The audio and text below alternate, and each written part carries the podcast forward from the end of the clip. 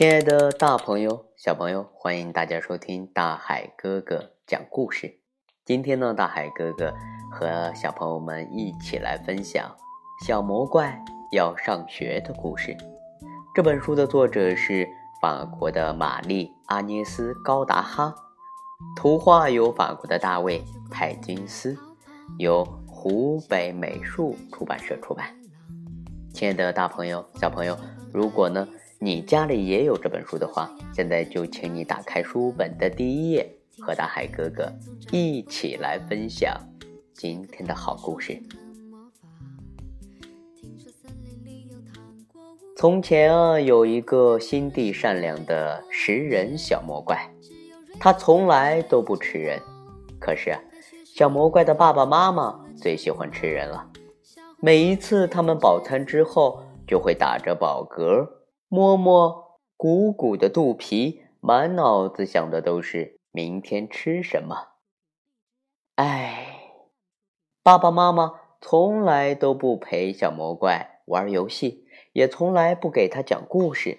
在小魔怪的家里啊，没有甜甜的苹果派，没有可口的牛奶米饭，也没有好吃的水果蛋糕。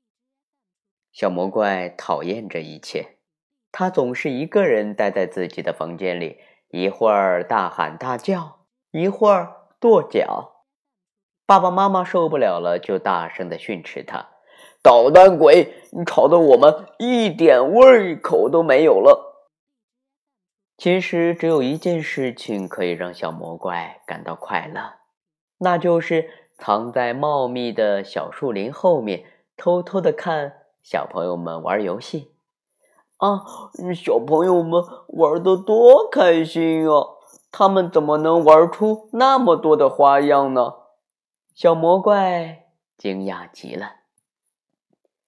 一天，小魔怪捡到一本书，那是一个粗心的小朋友丢下的。书里有漂亮的插图，还有一些小小的黑黑的符号。小魔怪把书夹在胳膊底下呀，飞快的跑回家。他知道那些小小的黑黑的符号会讲出好多好听的故事。晚上，小魔怪拿着手电筒躲在被窝里，仔仔细细的把这些符号看了一遍又一遍。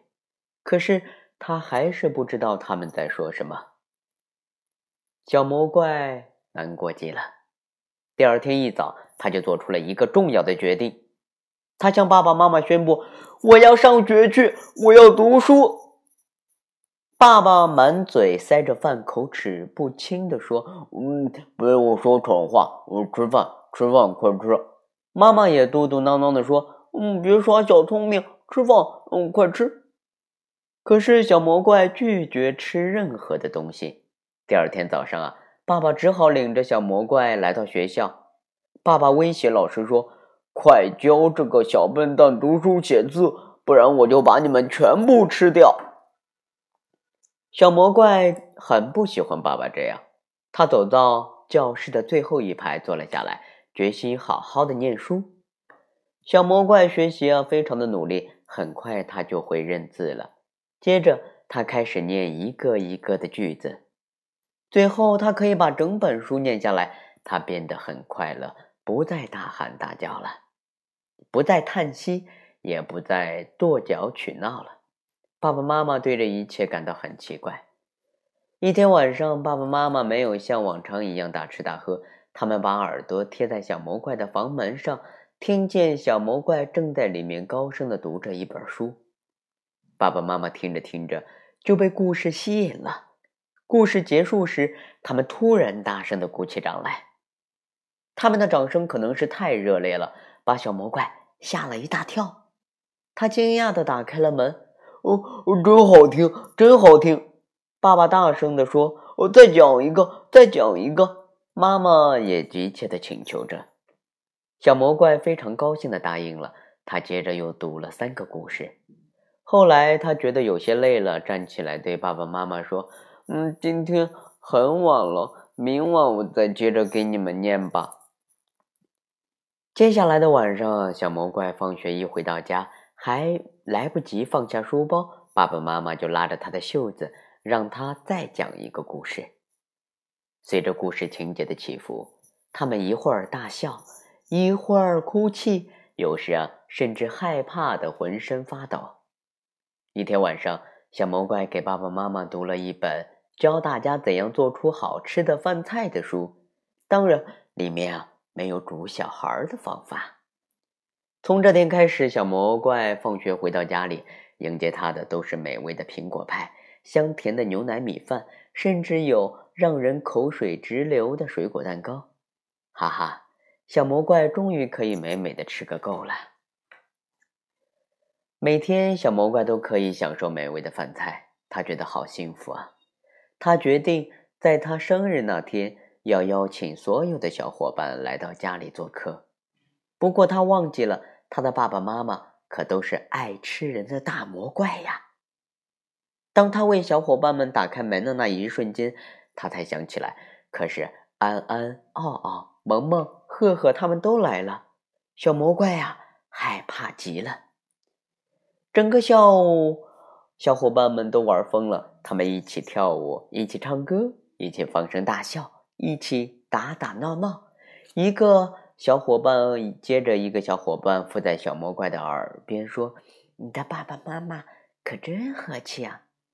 小魔怪第一次发现爸爸妈妈真的很可爱，甚至在他们笑的时候也不小也小心的不把长长的牙齿露出来。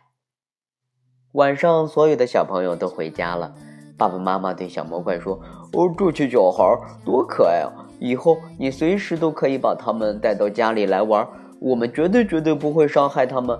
呃，不过孩子，你可不能再带其他人来了，因为我们认识了他们，就不忍心再吃他们了。一言为定。小魔怪假装答应了爸爸妈妈的要求，可小脑可小脑瓜里啊，已经打定了主意，以后他要邀请地球上所有的小朋友都到家里来参加他的生日宴会。哈哈，这样一来啊。爸爸妈妈就永远不会再吃小孩了。亲爱的大朋友、小朋友，最后啊，我们的小魔怪不但可以每天吃到香喷喷的水果蛋糕，就连他的同学和食人魔爸爸妈妈也全都变成了好朋友了呢。谢谢你收听大海哥哥讲故事。好了，亲爱的宝贝儿，我们下期节目见哦。侏儒怪拥有宝石满箱听说悬崖有棵长生树，红鞋子不知疲倦的在跳舞，只有睿智的河水知道。